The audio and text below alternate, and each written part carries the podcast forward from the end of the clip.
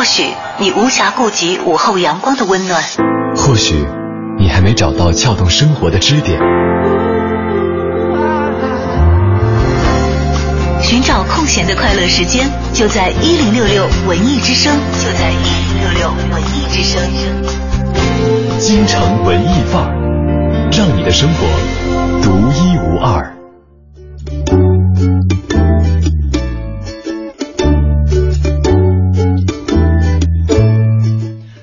京城文艺范儿，让你的生活独一无二。北京时间的十四点三十五分，欢迎各位来到我们今天下午的节目当中。你好，我是盛轩。大家下午好，我是小昭。这两天大家可能都已经看到铺天盖地的新闻了，嗯是在这个当地时间八月十一号，美国的著名影星罗宾威廉姆斯是被发现在家中身亡。对，那么今天呢，最新的调查已经确认了他是死于自杀。其实，在看到这条新闻的时候，我还是非常之震惊的。要知道，这个好莱坞的大明星啊，这是很多人非常羡慕的一个职业和向往的一种生活状态。没错。那盛轩是不是他的影迷？呃，我对他印象最深的两部影片，一个是《心灵捕手》，他跟马特·达蒙；另外是这个《死亡诗社》，又叫《春风化雨》。而且，其实最开始，呃，《死亡诗社》算是我接触好莱坞电影当中比较早的一部影片了，而且看的看的次数很多，里面有很多经典的台词让我记忆特别深刻。比方说他这个这个站在桌子上号召着。他的学生们去以另外一个角度去观察这个世界，包括最后，呃，他离开这个学校，学生们一起起立，站在自己桌子上喊的那句 “Oh Captain, my Captain”，嗯，对，就是那那样一种激情澎湃的演讲，我觉得很多人都是念念不忘的。是被打动过，有着深刻的印象对。，但是现在这位世界的著名演员开着自己理想的船，永远的离开了我们。呃，虽然说，呃，他在自己的领域当中缔造了一个传奇，但是确实，对于这个传奇，我们还没有享受够。对，非常的让人扼腕叹息，而嗯且这让我非常震惊的是，仅仅是这条新闻本身就足够让人震惊了。嗯因为其实我不算是他的影迷了，比较可惜啊，就是可能小赵不够文艺的地方，呃，我没有看过任何一部他的电影，嗯我只是在昨前天就是呃昨天这个朋友圈刷屏的过程当中，嗯。我了解到原来我身边这么多的人都看过他的电影，是。就是跟盛轩一样的是被他所塑造的角色非常的感动，有人嗯给我推荐《死亡诗社》的，嗯。有人说《心灵捕手》更好，早安越南或者啊、嗯。还有人跟我讲说他在那个机器人管家里头为那个嗯机器人配音，说是让他非常非常的感动。嗯。然后我就觉得好吧，那我下一步看电影的功课的话，我就锁定罗宾威廉姆斯的某一部电影吧，也来了解一下这个人。但是你想，这是前提啊，这是背景，是我没有看过他电影，嗯但他的死亡依然让我觉得非常非常之震惊。嗯孝心只是他的一个身份，但他好像不是一个简单的喜剧演员。嗯呃，不是以这个单纯的搞笑的形象出现，而是他的形象有更加丰富和复杂的一些内涵。对，包括其实他在很多影片当中都是以呃，包括我刚才提到心灵捕手，都是以心灵导师的身份去嗯在影片当中，而且他是拿到过奥斯卡奖的演员，没错非常的优秀了。可是他死的时候，据说是这个自缢而亡，对，因为抑郁而自杀。嗯上吊，嗯这样的方式其实很很痛苦的。而且同时，据说警察还在他的身上发现过多处他试图伤害自己的一些痕迹。嗯当然，过于血腥，我们就呃。不不具体的去描述那个细节了哈，有的时候就会想，这样一个给人带来正能量和欢笑的这样一个人，嗯这个影人，其实他在自己的职业成就方面成就也很高，嗯，呃，感动了很多人，对，抚慰了很多人，嗯，把很多正向的精神力量传递给了很多人，成为了很多人的心灵伴侣或者是灵魂导师，但是他最后却是没有走出没有走走出自己的灵魂当中的一点缺陷吧。呃，相当的让人叹息。嗯所以今天我们也来讨论一下抑郁这个话题，因为这嗯些年好像听到的也比较多。嗯，我想所有可能在城市里生活的人或多或少都遭逢过自己的抑郁，对，或者说自己的心理的阴影当中都会有这些抑郁的标签贴的上去。嗯嗯，只不过可能严重的，像刚才提到的这个罗宾威廉姆斯，是以非常极端的方式，很可惜的结束了自己的生命。嗯，但是怎么样去面对这样一种我们在生活当中很可能会遇到的这样的一种情境？嗯，呃，曾经在遭逢抑郁的时候，我们又是怎样来调节自己的心态？有没有什么办法，嗯可以把它驱逐出我们的生活呢？对，或者是即使它会反复的再来，我们又怎样能够让自己更加强大一点的去面对它？迎接它，同时送走。今天来看看朋友们的一些方法。呃，我相信每一个人都有那么一闪念，或者说有一段时间的抑郁的一些体现和表现啊。大家有什么办法来抵抗抑郁？我们联起手来去打败这样一个精神上的恶魔。当然，这个东西可能也许不是联手所能够办得到的。我觉得必须要身边的可能身边的朋友或者亲人必须在自己。抑郁的时候站出来，我觉得会有更加好的一个效果。对，但是你呼就呼吁这个东西，我觉得好像是是不太有用的，是因为要好，我们不不纠结，我们不纠结这样一个这个用语，好不好？那今天呢，同样大家可以通过两路平台跟我们取得联系，一路是我们的微信公众平台，呃，这个文艺之声四个字，大家可以在订阅号搜索，在留言框下留言。另外呢，可以来关注我们俩的个人微博，DJ 沈小轩和大小的小李大招的招。而且呢，这个现在也是我们十周年文艺之声十周年庆生的这样一个呃。时间段哈，大家同样可以在呃这个我们话题区里面用双井号中间加上“文艺之声十周年”这七个字来表达一下你对文艺之声的爱。嗯嗯，哎，这样一次会不会又把我们的话题混淆了？呃，没关系，这个我想说哪一个内容都可以啊，欢迎大家发来微信吧。如果要这个进行今天的内容讨论的话，就大家也可以多多的写一些。如果觉得微博的一百四十个字太短，就发送微信到文艺之声的微信公众平台。首先通过一小段介绍来了解一下好莱坞著名影星罗宾威廉姆斯的生平。美国当地时间八月十一日，美国著名影星罗宾威廉姆斯在加州寓所突然去世，终年六十三岁。警方发表的声明初步判断威廉姆斯为自杀。这位知名的美国喜剧演员曾赢得奥斯卡金像奖、金球奖、美国演员工会奖、格莱美奖等殊荣，所出演的电影以喜剧为主。早在中学高年级时，罗宾威廉姆斯演出了第一部学校话剧。他曾回忆说：“我当时扮演一个古怪的角色，赢得大家一片掌声。”不过那时他并没意识到一个喜剧天才正在形成。罗宾威廉姆斯曾想成为外交官，然而没过多久他却迷上了演戏，于是转入著名的纽约茱莉亚学院，并得到了奖学金。在洛杉矶喜剧班就读时，罗宾威廉姆斯由经纪人介绍参加了几次电视表演，在《幸福的日子》中客串的一个角色令导演欣赏。为此，他得到了《默克与鸣笛》中外星人的角色，而这个和蔼可亲的外星人使罗宾威廉姆斯走红美国与欧洲。在罗宾威廉姆斯早期的影片中，他均有不俗的表现，绝不是人们想象中那种粗俗的小丑式喜剧演员。然而，很长一段时间里，罗宾威廉姆斯的表演天赋都被他那独辟蹊径、自由发挥且想象丰富的喜剧片子所埋没。观众一直仅仅把他视为普通的喜剧影星，直到《早安越南》上演，罗宾威廉姆斯才真正以演技派明星的身份受到人们的注目，并令他首次获奥斯卡奖提名。美国《每日邮报》评论说，罗宾威廉姆斯终于演出了他影艺生涯的代表作。自《早安越南》后，他的演技日臻成熟，之后又拍摄了多部影响巨大的力作。如《死亡诗社》《胡克船长》《玩具》《道特菲尔太太》《会飞的橡胶》《心灵捕手》等等，而这位喜剧大师却在几天前用自杀的方式来结束了自己的生命，令世人惊讶与叹惋。在光鲜的外表下，隐藏着一颗怎样的内心，外人其实很难了解。在想起他时，很多人也许会想起《死亡诗社》里的经典台词。及时行乐，孩子们，让你的生命超凡脱俗。Why do I stand up here? Anybody? To feel taller. No.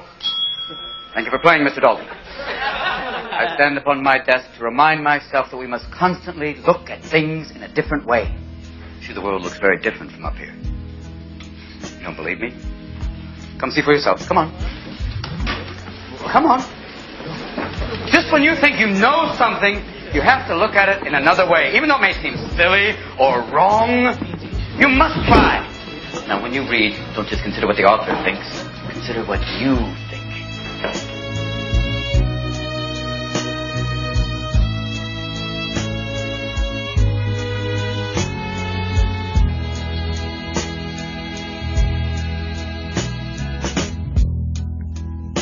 I can think of younger days lived for my life was everything a man could want to do. I could never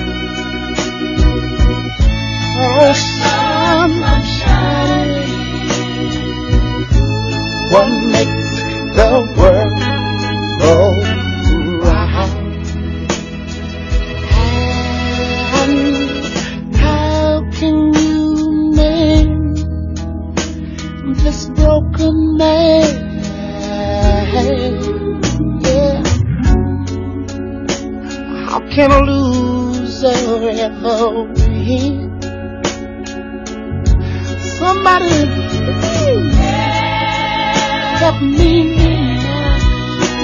My broken heart. And let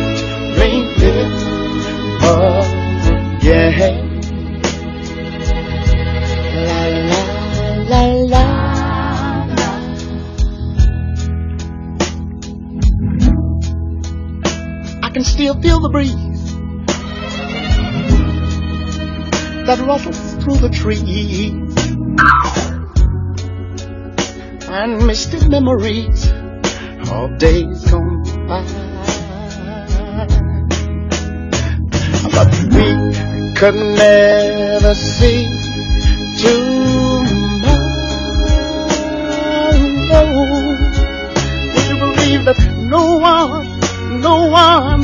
one ever told us about the sorrow?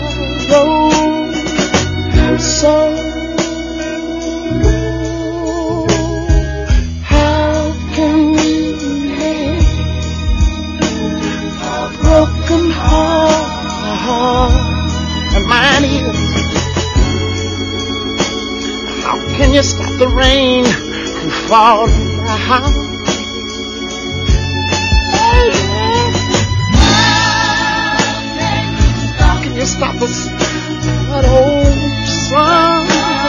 I'm in.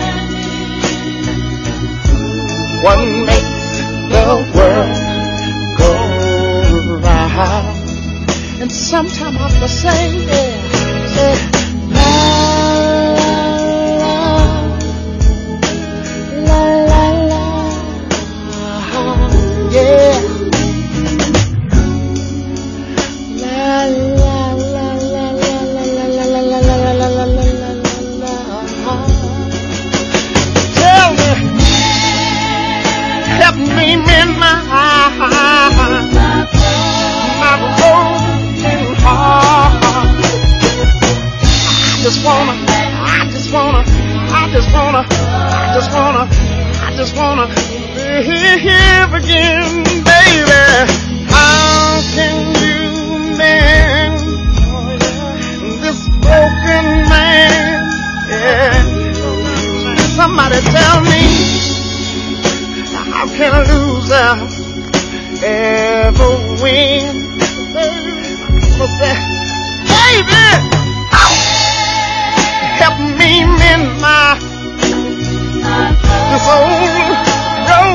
heart.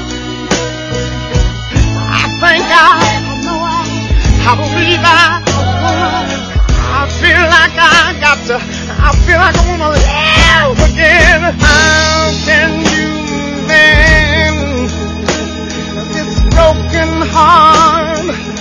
Somebody please tell me, how can you stop the rain from falling down? Although my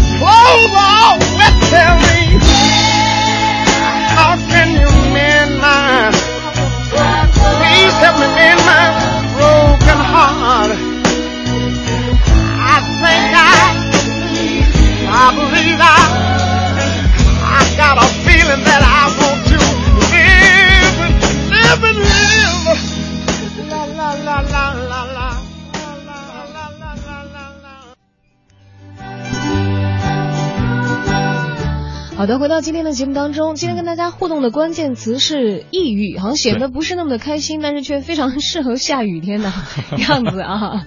下雨天该怎么办啊？啊，这个风信子的花语给我们发来了留言，确实是让我们有点吃惊啊，嗯因为平时他也是积极参加互动的一位朋友，嗯啊，好像非常的阳光开朗啊，嗯但是啊，他却向我们透露说，其实自己也是有过抑郁的情绪的。对，说每一个人都会有抑郁的情绪，不要抗拒，也不要试图用心灵鸡汤去缓解。如果说持续两周不能自愈的话，一定要去求助医生，学会去缓解压力、释放压力，不要不是去发泄，而是去释放啊，学会去管理情绪，有良性的一个压力的出口。这可能是他总结出来的一个方法论啊，嗯大家听起来可能会比较的概念化，嗯但是他在最开始的一条微信里是这么说的，嗯说社会对于抑郁症人是有歧视的，呃，让很多人不敢去直视并且接受自己抑郁了这样的一个现实，嗯而且抑郁是大脑当中缺乏一种神经介质，呃，五羟色胺，啊、这可能是生理上的反应了啊。说早治疗是可以控制状况的，预防自杀。他说我也曾经被诊断为抑郁症，我并不忌讳别人知道，因为我在服药的过程当中需要亲人和朋友的帮助。嗯那首先，这个态度是非常值得大家去学习和借鉴的，不讳言自己曾经抑郁过。我相信，其实在北京生活的很多人都曾经感到过非常非常大的生活压力，以呃我觉得不一定是在。呃，当然地域有一定的影响啊，这个但是你说北京这样的大城市了，嗯嗯嗯嗯，但是其实有有很多种的原因去呃造成心中的很多不快乐。我们先抛去抑郁不说，说说这个不快乐。因为我记得在微博还是很火的那个年代的时候，我之前听过一个段子，说看一天的微博需要看两天的新闻联播来缓解、来平静、平复一下自己的这个心理心理的一些这个。那主要是看到了一些负面新闻以后的一个对，你知道，情况。其实，在这个传播学当中，这个呃是不断的新闻会不断的去追寻一些新鲜的、刺激的点，比方说这个因为有过大数据人咬狗和狗咬人的例子都是大家都比较熟悉。其实有大数据的，在多家媒体都已经验证过，说出现暴力的，或者是 car crash 像车祸，或者是大的灾难一样的新闻，一定会引起广泛的关注。嗯所以很有可能我们的媒体就会去追逐有着这样的一些信息点的新闻。嗯，那么这些其实会刺激你的一些负面的一些情绪反应。就形成自己心里的一个负资产。对，像这样的情况，其实呃离自己远一点的可能还稍微好一点。嗯，你在身边呢，会对你造成的刺激更加的立体和强大。嗯就如果你通过新闻看到一个车祸，和你目睹一个车祸，对你造成的冲击是完全不一样的。，而因为从这个呃认知疗法的鼻祖是 Aaron T. Beck，他比较早的这个提出了抑郁症的全新的一个模型，就是讲人的抑郁情绪是怎么来的，是负面的成长发育经历遇到了非适应性的。基础模型，然后应激事件，就是刚才你讲的负面的一些新闻和事件，嗯激活了自己之之前的这样的一些反应，嗯，然后激活了他的广泛性的负面的认知偏差，就让人陷入到了抑郁的情绪当中。嗯，没太听懂。没太听懂对吧没太听？懂这理论上的东西，所以我们就不是太愿意去多多的讲，因为好像我们也非常的没有。我我举一个简单的例子哈，就是呃。就是我们在吃东西的时候，可能会去讲究膳食平衡。其实，在精神世界当中，也是讲究精神的精神上的一个膳食平衡。就是可能正面和负面的消息，我们会去去去去去均衡地去摄入一些，就可能会对平衡自己的内心是有一定的作用和效果对，所以我想说的是，就是。它是有这个基础的这个呃病理的这个根据也好，或者是生活的这个源头也好，可追溯的这。个但它绝对不是由于简单的你看了一条微博，或者是遇遇到了我当然不是一些啊，对对，或者是啊你生活在这个城市，因为我们两个可能有一点点互相的在钻牛角尖啊，嗯觉得互相对方措辞不当或者怎样。其实我希望描述的一件事情就是，虽然每个人的抑郁状况是非常非常之不一样的，但是其实抑郁是一件普遍的事。非常普遍，我不断言所有的人都有抑郁的情绪，嗯不断言，但是其实我是这样相信的，嗯我是这样相信的，而且今天其实我非常愿意推荐给大家一个演讲，如果有空的话，建议大家去搜来看一看。，TED 是吧？呃，不是他的演讲的演讲的那个呃标题非常非常吸引人，我觉得说的也也很好，叫“抑郁我们各自隐藏的秘密”。嗯。这是一个非常内心化和非常个人化的一种体验，所以我最开始看到风信子的话语给我们留言的内容的时候，我第一条想念的是他前面分享说，我并不忌讳别人知道我曾经非常的抑郁过，嗯，而不是他所讲的这一系列的方法，因为我相信可能每个人走出自己的抑郁这团乌云的方法是各异的，但是更多的人在陷入自己的小世界的时候，更多的希望的是别人可以理解我的这种封闭和这种低迷。有的时候把自己内心当中的一些私密体验分享给别人是一种，呃，就是开放性疗法，会让。自己不会越来越钻自己的牛角尖儿。嗯哼，那么这个这个我刚才讲到的这个视频为什么会推荐给大家？是因为他的演讲者本身曾经是一个重度的抑郁症患者。嗯，安德鲁·所罗门，他后来也写了一本书啊，叫这个忧郁。他呢是先后毕业于美国耶鲁大学和英国剑桥的耶稣学院，是艺评家。而且长期呢受这个抑郁症的困扰，但是在经历了数次的崩溃，而且力图寻找解决之道之后呢，他整理了一本从医学、心理学、文学、历史、政治等等角度全面来关照抑郁症的书籍。嗯，因为我想我们如果被抑郁这种情绪所困的话，更多的去了解和认知它，也是我们解决这个问题的一个开始。这个演讲的名字叫做《抑郁：我们每个人内心当中的秘密》，是吧？呃，是 TED T E D，大家在这个视频网上是可以搜的搜得到的哈。这个在 TED 演讲是有这个视频集合的，我们各自隐藏的秘密，对，大家可以去寻找一下。好，接下来走进今天的一零六六文艺独家。一零六六文艺独家，欣赏文物，把玩古玩，这一切对于北京百姓来说似乎很亲近。不过，随着时代的变迁，越来越多的科技手段融入到了其中，所以我们要马上一起来关注的是。十一月二十号到二十三号，在北京举行的二零一四中国文物国际博览会。博览会由北京文物公司和北京古玩城联合推出，主题为“文化引领城市发展，典藏促进世界交流”。主会场在全国农业展览馆新馆，将为海内外收藏文物经营者提供高品质的展示、交流、交易服务。北京古玩城负责人朱京威提前推荐了主会场的活动亮点：博物馆及衍生产品展，将博物馆内的馆藏文物。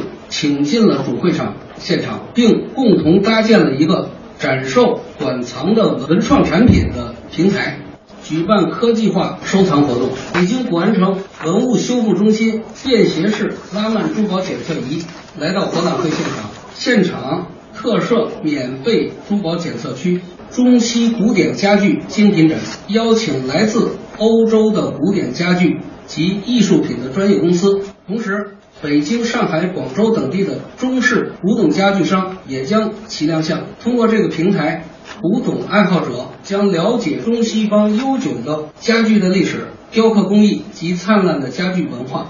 中皇珍品专场展出项目包括西洋古典钟表、珍稀油品、皇室珠宝、陈年名酒、古钱币等接地气的老奢侈品。为了让北京的观众领略港式古董的魅力，在展会现场上运作一条原汁原味的香港古董街，供观众参观。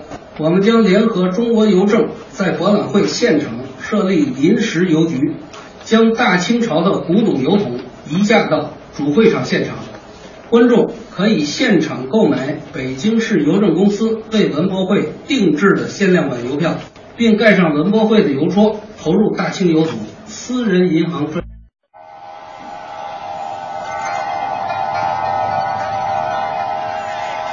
或许你无暇顾及午后阳光的温暖，或许你还没找到撬动生活的支点。寻找空闲的快乐时间，就在一零六六文艺之声，就在一零六六文艺之声。京城文艺范儿。让你的生活独一无二。好，欢迎回来，京城文艺范儿，在北京时间下午的三点零四分，继续锁定 FM 一零六点六，由小昭和盛轩为大家带来今天跟大家聊的话题啊，好像是有点符合今天的天气，叫抑郁，但是却希望正在听节目的你不要正处于抑郁的情绪当中。嗯，如果你正抑郁也没关系啊，欢迎发来微信和微博留言，跟我们一起分担你的这样的一个情绪。呃，刚才其实讲了好多这个我们为大家寻找到的，我们自己所了解到的哈，好像一些科学定义上对于这个抑郁的一些探求。嗯，但是在每个人身上，抑郁的情况是非常非常之不一样的。对，那可能有一些共同的特点是丧失活力，就说我我今天早上看那个视频里面就讲说，其实抑郁的反面它并不是快乐，而是活力。充满生满充对充满生命力和对事充满信心和想要去做事情的这样的一种冲动、嗯冲动嗯和行为的能力。嗯那么反过来，抑郁抑郁就代表着什么都不愿意去做，嗯而且觉得封闭，觉得折磨，嗯觉得每一分钟都漫长，觉得那些普通的事物都显得面目狰狞而没有温度。嗯今天特别逗的是，我在看那个视频的时候几次发笑，你知道吧？你要说的话，好像这是一个呃研究这种病症的人，他自己也经历过很苦闷的内容，嗯然后跟大家一起分享的一个历程。但其中有一个故事，其实对我触动是挺大的。他讲的是一对夫妻，嗯因为因为那个演讲的人自己是做这方面的研究和治疗的嗯啊，所以他经常会在一些公开的场合有一些演讲，嗯就会有人去向他寻求帮助。嗯他说最开始他也像刚才风信子的花语一样说说，因为考察到了这一点，说社会对于其实抑郁症的人群是有有歧视视的觉得好像你你抑郁就怎样。那但是当他开始公开的表述自己的曾经遭受抑郁折磨的这段经历之后，发现什么？发现所有的人，嗯所有的人都会向他倾诉说，其实我也有嗯抑郁的情况，嗯。然后会有很多人向他倾诉，嗯。呃，变成了同情者，嗯。和这个能够同理而感知的这样一个人产生共鸣。对对对，会问，但是他尤其因为他研究嘛，所以很多人会向他寻求帮助。嗯。但是他就讲到有一次他在演讲的时候，有一个有一个女性的台下的听众在事后找到他，嗯。说我想跟你聊一聊，然后就跟他说说，其实我患有严重的抑郁症，嗯而且我现在在开始这个进行药物治疗，我在嗯吃什么什么什么药。然后他嘱咐了一句话，那个那个女女性嘱咐了一句话说说，请你不要告诉我的老公。嗯 因为那是他的一个朋友嘛，他请你不要告诉我的老公，因为他还我丈夫还不知道，对，他我我是偷偷把这个药藏起能也怕来吃的。家家人会有所担心，或者其他的一些顾虑哈。他但是这个就巧合的就是，过了几周，嗯，在演讲的时候，就是那位女性的老公是他台下的聆听者之一，我猜到了。完了以后做出跟他妻子一模一样的反应，说：“我想跟你说，其实我有抑郁症，嗯，那个我在接受治疗，目前正在吃什么药什么药，嗯，还有说我老婆还不知道，请你千万不要告诉她。哎，好可怕的一件事！你想想，就是同样一个，呃，生活在同一屋檐下的两个人，然后在屋子的不同角落藏着同样的一种药。真的是同样的一种药，你知道对？嗯，但是我们听这个的时候会发笑，但是你嗯本身这件事情好像却真的，呃，他就讲说说，也许他们这个这个婚姻关系之间的沟通不足，嗯就是造成这个抑郁的原因当中的一个，因为我们不知道什么样的这个信息刺激会。会诱诱发你的抑郁，抑郁症的患者当中有有一个很共同的特点，可能都是会感到空前的孤独。嗯但其实，如果就像那个那个视频的名称一样，都是我们大家都隐藏起来的秘密的话，嗯那可能对于解决它是更加的不利的。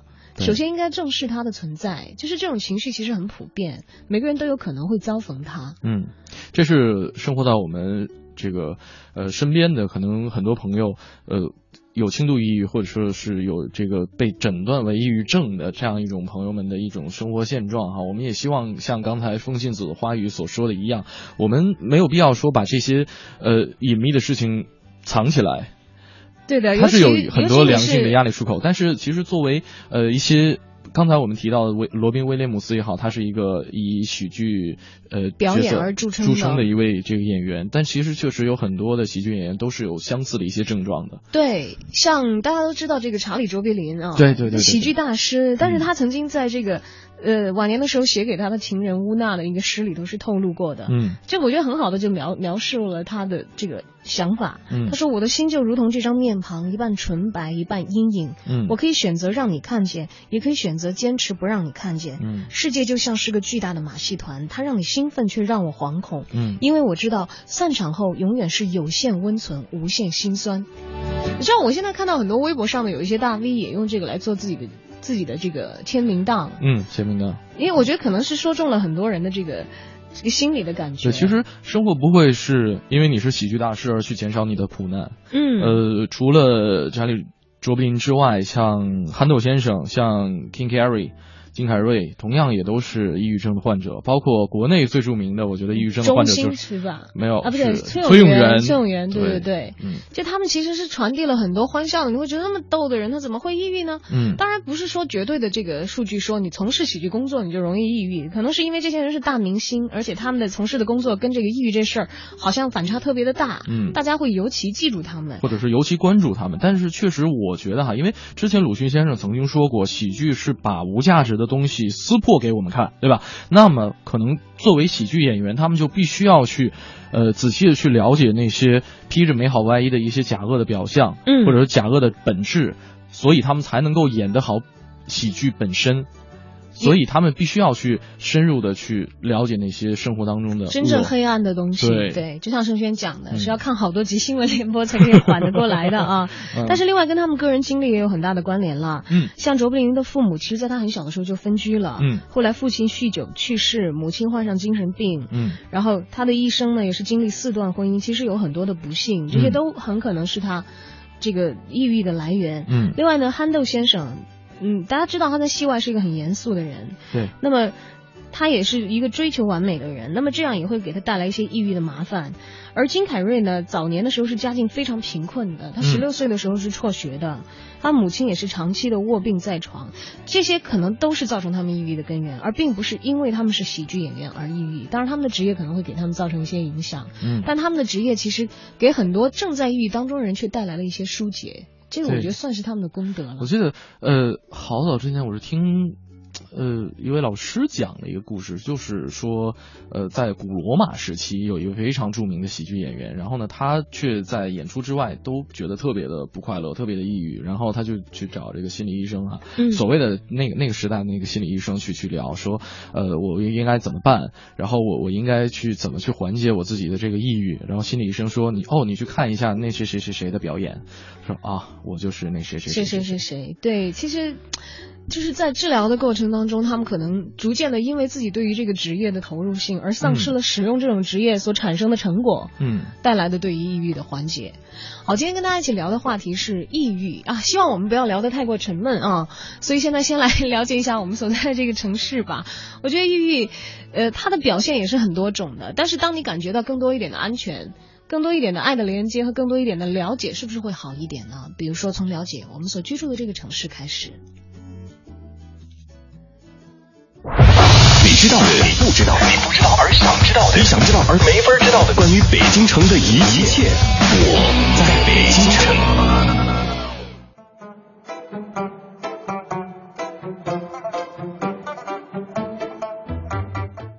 京城文艺范儿，让您的生活独一无二。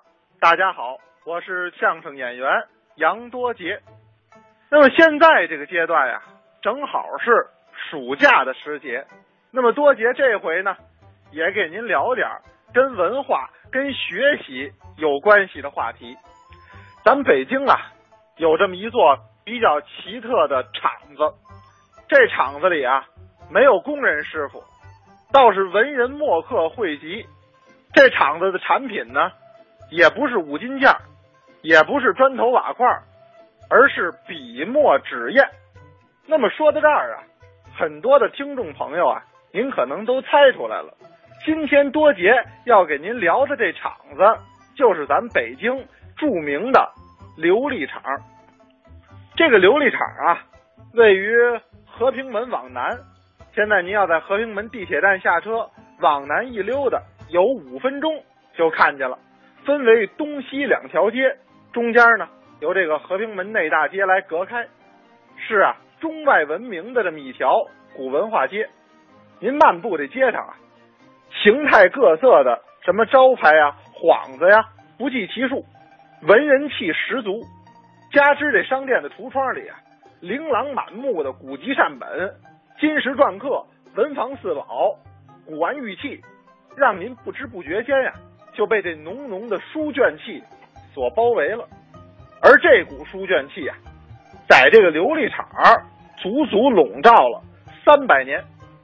但其实细细的说起来啊，琉璃厂建设之初，它还真不是个文化区，而是地地道道的工业区。那么早在元代营建大都城的时候呢，北京城大兴土木，那不管是宫殿王府还是衙署庙宇，都需要大量的琉璃构件。当时这个琉璃厂啊，在一带叫海王村您听这名字海王村就属于近郊区了，地广人稀，但同时呢，距离的内城呢又不算太远，便于运输。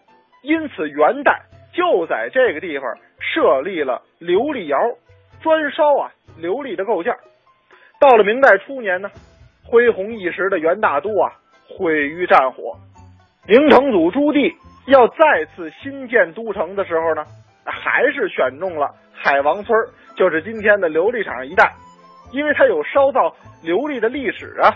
于是呢，明朝的工部就在这个地方建了。北京城五大官厂之一的琉璃厂，这个如今啊，琉璃厂这得名啊，也就来源于明代的时候。那么好好的一个重工业区的琉璃厂，它最后啊，怎么蜕变成了今天这么文气十足的一个文化区呢？这里边经历了什么样的波折？哎，又有什么样的故事呢？多杰啊，明天给您接着说。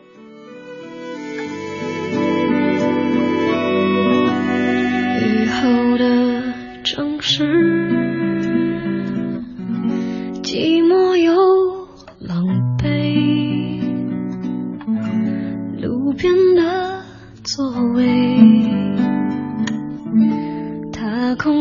在等谁？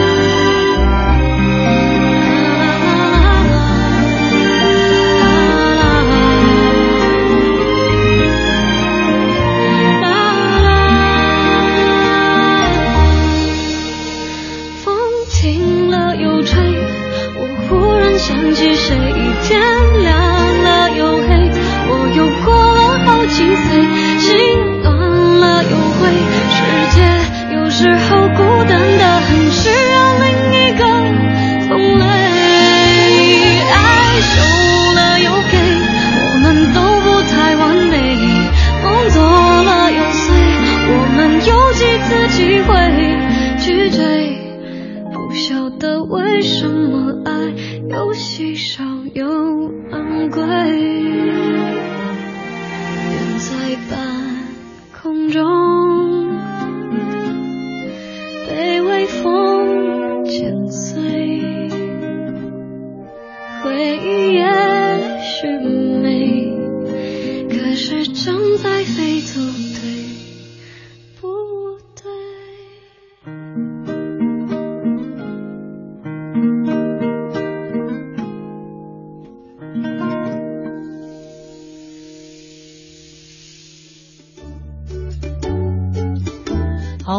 回来，京城文艺范儿。目前小昭和盛轩正在直播间的这一头跟你分享关于抑郁的话题。嗯，刚才是孙燕姿的一首比较新的歌曲，叫《同类》，同类是不是比较适合在孤单的时候、下雨的时候来倾听？我是觉得吧，今天我们聊这个话题，伤心的人不应该听慢歌，呃，是吧？会把它带沟里吗？刚才但是，嗯，我想刚刚才听到那首歌的时候，我想起来很久以前我也采访过一位这个词作者，嗯，呃，许常德老师，嗯，他好像写了很多很多的伤心的情歌哈，嗯。而不是好像是就是了，而且都很红很红，嗯，很伤很伤。我当时就问过他，我说为什么您那么偏好写这个伤心的情歌？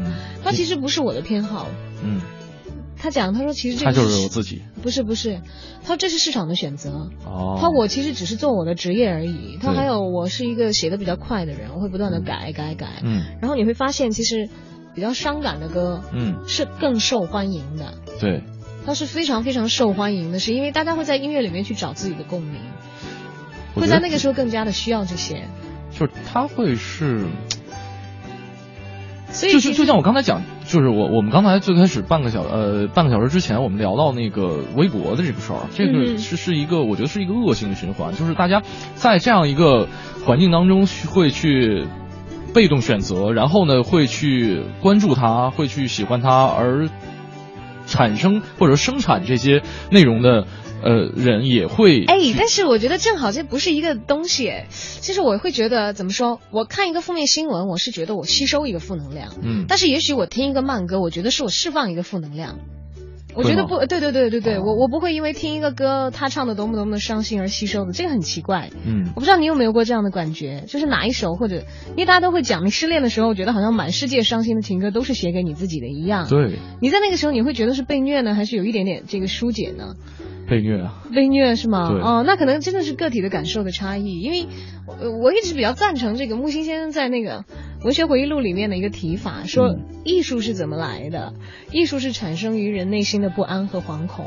嗯。是因为无处寄放、无处表达，所以诞生了很多伟大的艺术作品。嗯。所以艺术家非常的孤独，有很多人是偏执的、疯狂的、焦躁的，对，所以把他们把那种就是无法让他人理解的东西，以自己非常非常精熟的艺术手段，嗯。把它具体化出来，然后震动了世人，是因为直接点到了你内心里每个人都会有的那个核心的一个情感。嗯。所以，当然确实也有也有一些作品，就像你讲的一样，它可能会像一个负面的新闻一样，直接给你一个伤害性的刺激。嗯，但是却又又有一些，像比如说音乐，我觉得它这个是真的是会让你有一个疏导，是嗯往外输出。这个到底到底是怎样的？这真的还挺蛮值得讨论的一个问题。我觉得我解决抑郁的办法就是找人聊天儿。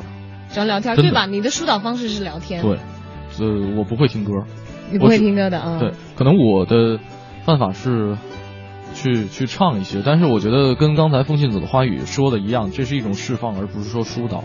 嗯哼对，呃，其实刚才在转微博的过程当中，我我是自曝了一下自己的一个事儿哈。这个去年九月份的时候是被定就是。去去去看心理医生，然后也是被确诊看了这个 确诊成了轻度抑郁症，还还好还没有那么严重，我也没有到那个吃药的这个环节，呃，大概一个左一个月左右的一个治疗期，然后现在就没什么问题了。当时就是一个月结束就 OK 了，没有问题了。你那一个月就是找心理医生去按时的治疗，还是以自己的办法去去找呃，都有都会有，因为我我是比较正视这个问题的，我也没有说怕别人会说歧视或者怎么样，呃，可能就是摁着几个扯着聊。好朋友啊，小伙伴呢啊，这个你知道我看过心理医生，人家心理医生跟我讲说，你现在是非常非常焦虑的，你的压力很大很大，你非常需要治疗。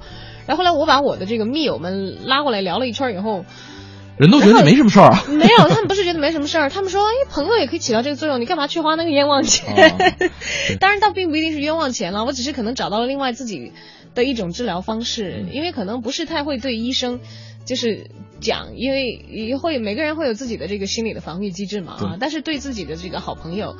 然后他们真的是很大程度上会起到一个治疗的作用，嗯你会把自己回复到一个连接里头。最重要的一点，我是觉得是感受到了被关怀和被爱，嗯，所以从中可以吸取到很多的能量。对，呃，是这样。那个刚才有朋友说说社会上对于抑郁症是有歧视的，我觉得，嗯，不单单是，呃，我觉得歧视这个词儿不是特别准确，我觉得更多是可能是误解，因为呃，会有像这位朋友说的，说没有经历过的人是非常感难以理解这种感受的，因为在他没有病的时候，也觉得抑郁症是没什么大不了的一个问题。比方说，可能会出现这样一种声音，说你看起来很正常啊，你一点都不像生病了呀，对啊，或者说怎么了？对啊，或者说我经历的挫折比你大的多了，你就是这点小事儿，你你你你你怎么就挺不过来呢？你这个抗压能力太差了。就大家可能会有这样的一种声音，我觉得这是一种误解，而不是说歧视。大家会觉得你没怎么没什么，你在矫情，你在对对对，装。对，会容易给就是不理解、无法理解你的人这样的一个感觉。所以那个时候，就是如果你真的是身处抑郁当中，一定是要这个时候就体现出来心理医生的重要性。对，对，有的人需要医生，有的人需要药物。在刚才我给大家推荐的视频里，那医生就讲到这个嗯治疗的问题。他说我们可能是在用很原始、很粗朴的一些科学来对对抗一些心理上的一个问题，嗯甚至是一些哲学上的问题。嗯那他会发现，在他的这个研究当中，有一部分的人其实只是很轻度的抑郁，嗯但是却已经造成了他们行为能力的丧失了，对就造成很严重的行为后果了。是，但有一些人其实他们是重度的抑郁，嗯但是却可以保持这个正常的行为，嗯在这个抑郁之外，去还去完成很多事情，别人看着好像很正常，说到底是怎么回事，会引起他的一些探究嗯。和了解。对，因为不是所有病都会让人变得面黄肌瘦、行动无力等等等等。真的有的时候就是，呃，我有一段时间就是可能会眼神发呆，然后呢行动会有点变慢，思维会变得很很迟缓，对，然后可能做一件事会耗上比以往这个长一倍左右、两倍的这样一个时间，经常会走神儿。对，会会有相似的一些症状，但是真的在外表看起来没什么什么其他的一些对，尤其如果不是特别的关注你、关心你的话，甚至都连这些蛛丝马迹都是难以捕捉到。是。的，是的，是的。今天跟大家一起聊一聊抑郁，嗯你曾经抑郁过吗？又是用什么样的办法解决的？或者如果没有解决的话，我们也欢迎大家向我们倾吐。如果你愿意跟我们一起分享，这里是京城文艺范儿，小昭和 DJ 程小轩在新浪的个人微博为大家开通，也欢迎你留言到我们的微信公众平台“文艺之声”。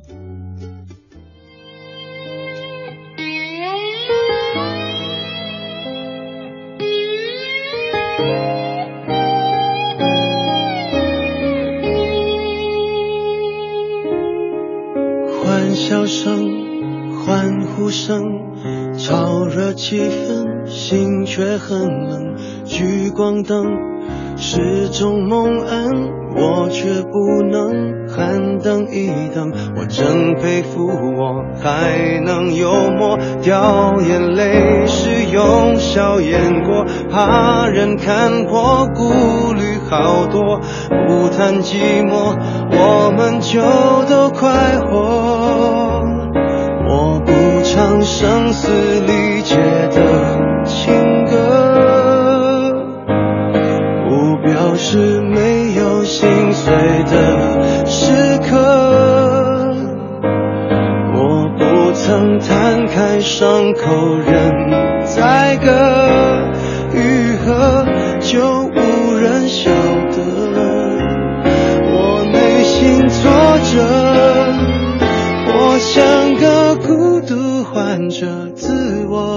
我拉扯，怀想的孤独患者有何不可？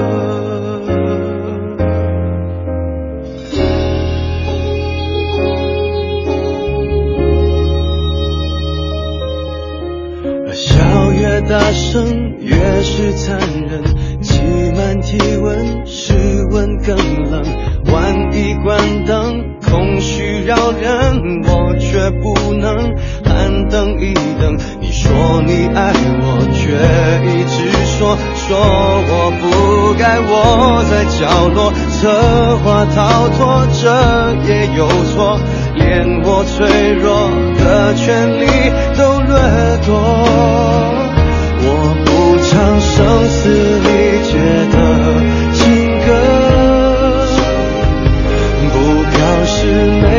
心碎的时刻。我不曾摊开伤口任宰割，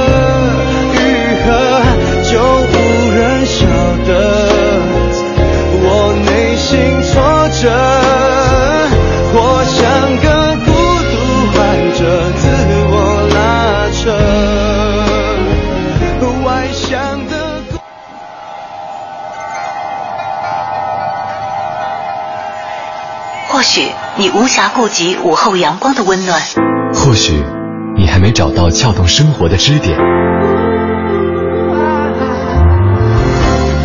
寻找空闲的快乐时间，就在一零六六文艺之声，就在一零六六文艺之声。京城文艺范儿，让你的生活独一无二。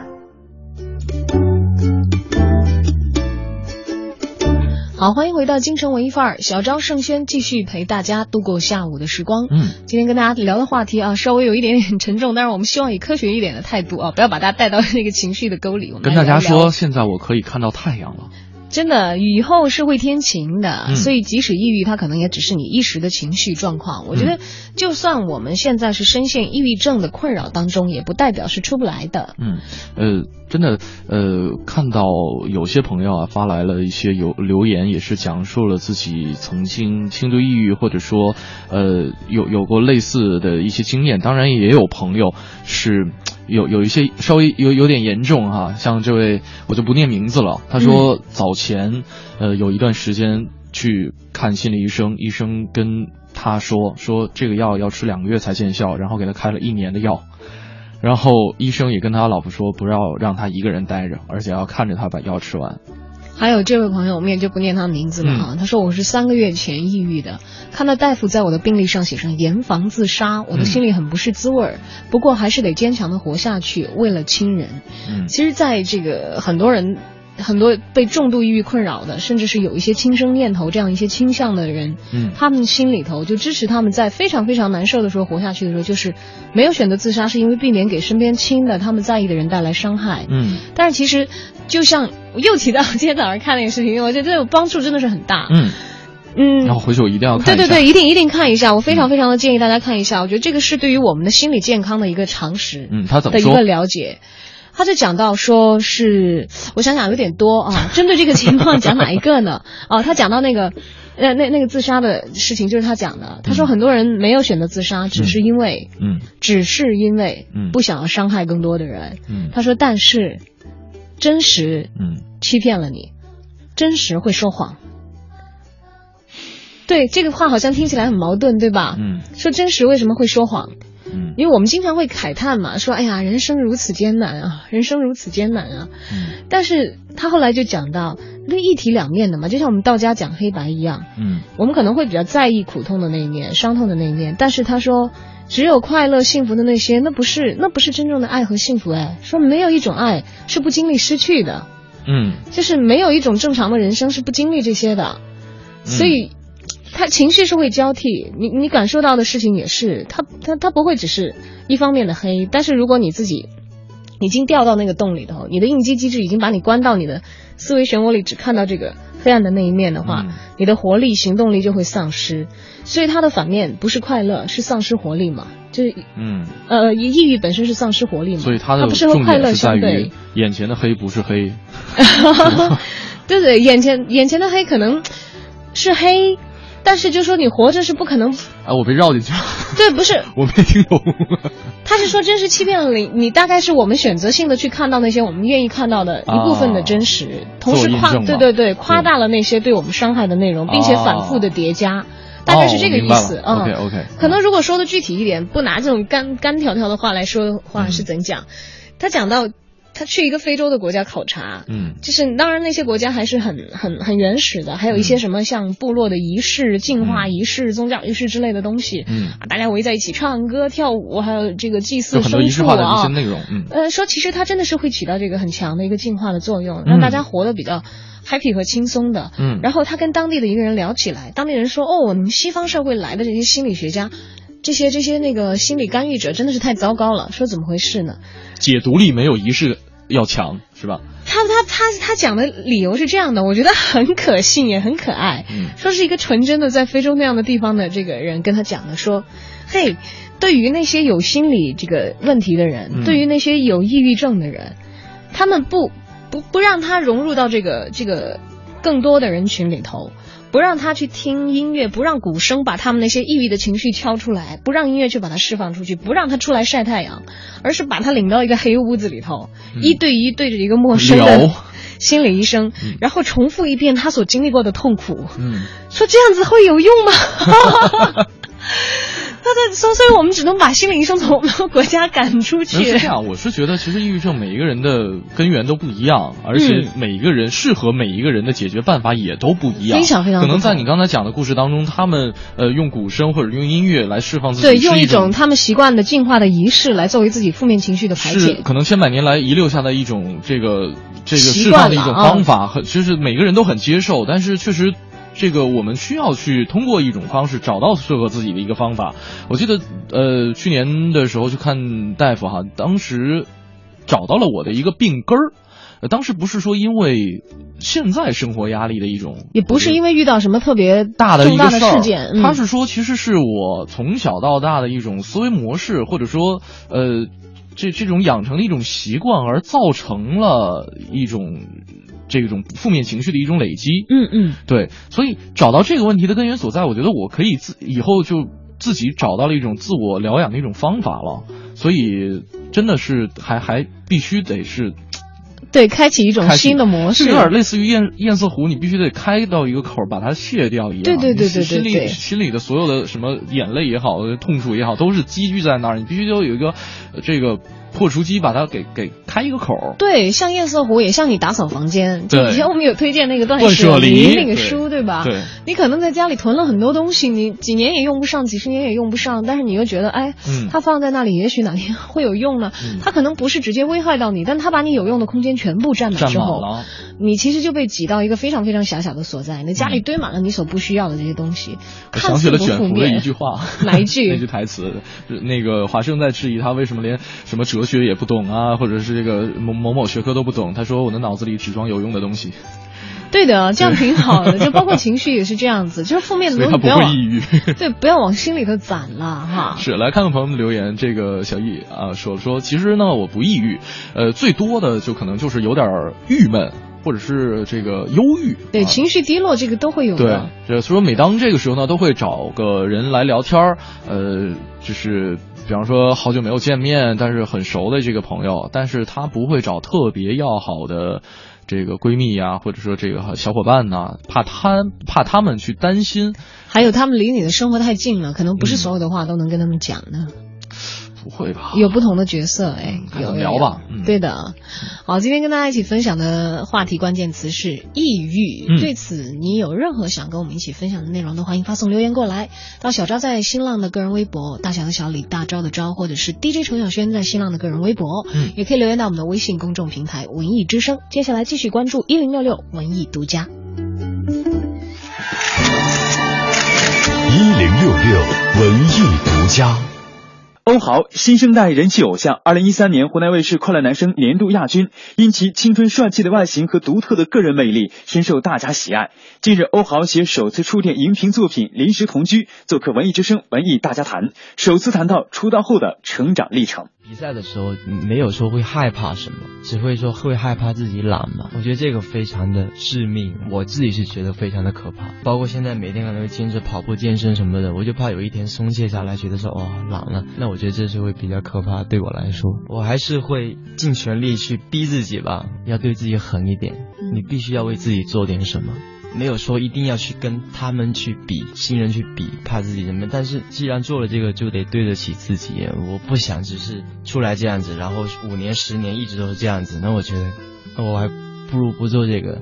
而且做这个又压力又很大，都是很实在、很现实的。他压力很大，竞争也很大。现在不太做梦的原因就是睡睡的时间太少，一倒头就是第二天早上起来，嗯，中间连上洗手间的时间都没有，就都不会有。要么就不做，要么逼死自己。出道两年的欧豪用实力不断的在证明着自己，很多人羡慕他的成功。他说自己其实一直很努力。我是好新鲜的人，但是我也希望一直会有新鲜的东西给给到大家。就是所以为什么会一直去学习什么？我就想让自己有进步，让大家看到，就是哦，他还是比赛时候那个样子。那我觉得别人喜欢你的话，他也太没有点了吧，他品味也太差了。所以我觉得就是一直在学习，一直在让自己进步的原因，就是看到我有一些新的东西给到大家。不然的话，其实他们那么多人喜欢你，为什么呢？我觉得我也需要做一些事情。谈到未来的发展，欧豪透露，专辑已在准备当中，但不希望为了发专辑而发专辑，希望留出更多的时间为专辑做充分的准备。同时，拍戏也会继续，有好的机会还是会继续学习，继续拍戏。文艺之声记者胡宇，实习记者柴月莹，北京报道。回听本单元节目，请登录喜马拉雅文艺之声专区。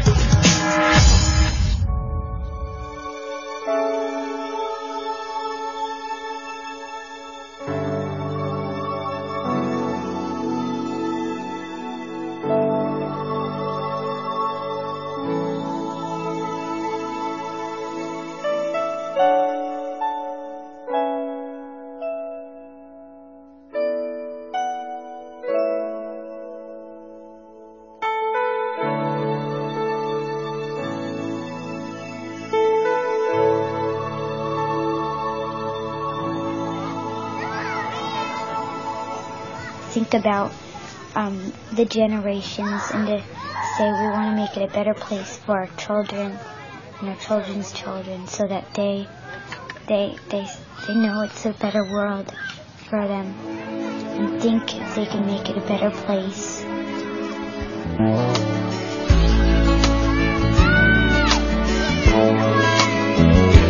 There's a place in your heart, and I know that it is love. Is brighter than tomorrow. And if you really try, you'll find there's no need to cry. In this place, you feel there's no hurt or sorrow. There are ways to get there if you care enough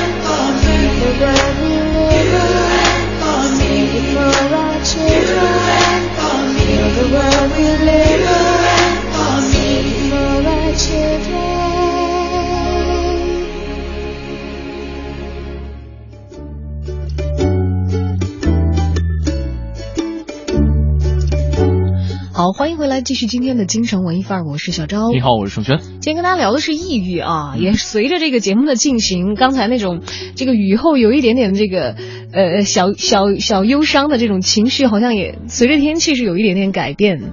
呃，大家的留言也好像这个有这样的倾向哈。刚才有朋友在讲到自己的这个抑郁的时候，有一些表述。像这位朋友说，说以前听过一句话，记不太清楚了，大概的意思呢，就是人的情绪就像是爬山。低到最低谷就会开始上升，高到最顶峰就会下降。所以呢，每次抑郁的时候就不会去管它，或者是故意的把自己弄得更加抑郁，想要迅速的达到这个情绪的最低谷。然后过了几天就会觉得特别无趣了，然后就会觉得自己特别矫矫情然后呢又开始变得特别积极了。啊，当然这是这位朋友自己的方法哈。想跟大家说的是，每个人其实造造成他这个启动抑郁机制的原因不一样，嗯方法也是不一样的。刚才盛轩讲他自己在经历抑郁的时候，在医生的指导下是，其实是等于解开了自己的心结，对，就以后就不会再囤积那么多的负面的情绪垃圾在自己的心里，逐渐的就从这个抑郁的阴影当中走重编了一下我的底层代码。对，而我呢，其实是，呃，另外的一种情况，嗯。就医生就跟我讲说你是抗压能力很强的人，嗯。但是同时你是对自我要求非常之高的人，嗯。你对自己要求也很高，你对别人要求也很高，这样对外显示你是一个容易对外释放压力的人，就是就是施加压力，别人看到你会觉得压力很大，嗯。因为你会对别人有很多的要求。嗯。他但是同样的，因为你对自己的要求也并不少，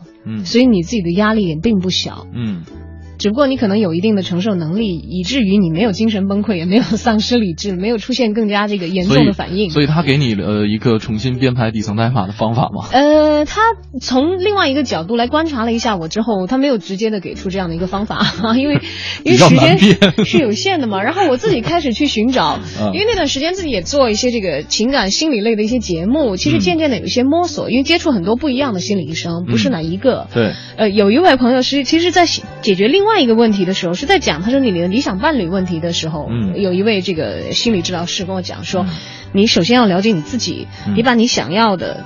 就是你希望的标准什么写出来，我大概是用这个办法，就说把自己对自己不满意的地方写出来。因为抑郁有很多，就是我那个时候的状况，可能是对自己的生活状况不满意，嗯自己对自己的表现不满意，嗯这是一个动因。嗯然后我大概就列出来哪一些哪一些哪一些哪一些哪一些哪一些是我不满意的，嗯哪一些哪一些哪一些哪一些哪一些哪一些要怎么做才会改变，嗯哪一些做了可能也不会改变，然后就一一去尝试去做。因为我可能以前会有一点点回避这些事情，我我干不好，那么我就先先不去管它。像这位朋友讲说，我不去管它，对，但那个时候可能就开始开始着手一件一件一件的来处理那些我自己觉得自己做的不满意的事，嗯。而且给自己释放了一点点压力，说不要去打那么高的分，就所以。你觉得这种这种列表式的解决方案是比较适用的？不是列表，它其实真正解决的不是我列了一张表，嗯，而是我去做了一些做了一些事情，就像就是抑郁，它其实可能会剥夺我的一些做事情的意愿，嗯。但是我一旦我的这些意愿来了，而我去做了，而这个事情产生了改变，其实我所处的状况就已经改变了，嗯。就是真正的我的心结也就打开了。嗯。就比如说，我觉得那个时候我很不满，我收入很低，嗯。但当我赚到了自己觉得不是太低的收入的时候，这个问题就解决了，我就不会因为我收入低而给自己施加心理压力了。啊，来看看这位朋友啊，呃，也也是有很多比较乐观的朋友，比方说去，呃，上云这位朋友说说，我就特喜欢找自己感兴趣的事儿去做，一天都满满的，哪有时间去抑郁啊？比方说，啊、听一零零六就是我这个喜欢的一件事儿啊，这个呃，比方说完成工作啊，去听会儿广播，看会儿书，听会儿歌，去这个看看一些视频，吃点好吃的，哪有一天呃一天哪有那么多不开心的时间呢？哎，这位朋友的情绪调节还是比较比较容易的啊，因为像我的话，我可能就是接接受一些仅仅是接受一些外来的信息的话，是不足以就是说完成我一个深层的心理调试。我大概一定是自己去自己去呃，当然也可能是想太多哈，也可能是做太多，去改变一下自己的行为模式之后，有一定成果之后。然后才会再有一些转变，因为每个人方法不太一样。对，没错。呃，这位朋友也说了说，嗯，不单是有抑郁症，还有焦虑症。曾经像猝死一样惊恐发作，然后呢是被密云的几位好心人打幺二零送到了医院，没来得及留住他们的姓名。希望通过我们的节目感谢他们，感谢密云的两位大姐和两个非常好心的警察，谢谢你们救了我。嗯，他说另外呢，也希望节目关注一下焦虑症啊，有的时候他感觉比抑郁还要可怕，但是但是是有办法解决的，希望不幸的这个患者都可以积极的。不要放弃治疗，要运动，要更加积极的面对生活，要加油。好，今天节目因为剩下的时间有限了，我们没有办法再继续的展开说，但是说也许也不能够解决什么问题。我们不妨就像刚才提到的那个 非洲那个国家的那个人所信奉的那样，嗯，现在有阳光，天气很配合啊。那我们来点 happy 一点的音乐，来点 happy 一点的音乐，看看能不能对你有一点点治疗的效果，是不是会好很多？超治愈的哈。来自《神偷奶爸二》当中的一首主题曲《Happy》，希望大家可以离抑郁远一点，离 Happy 近一点，开、开心心的。如果说大家想了解更多节目内容的话，可以来关注央广网三 w 点 cnr 点 cn 进行网络回听。在整点过后是由大家为您主持的《乐坛新生》，今天节目就是这样，我是郑轩，拜拜。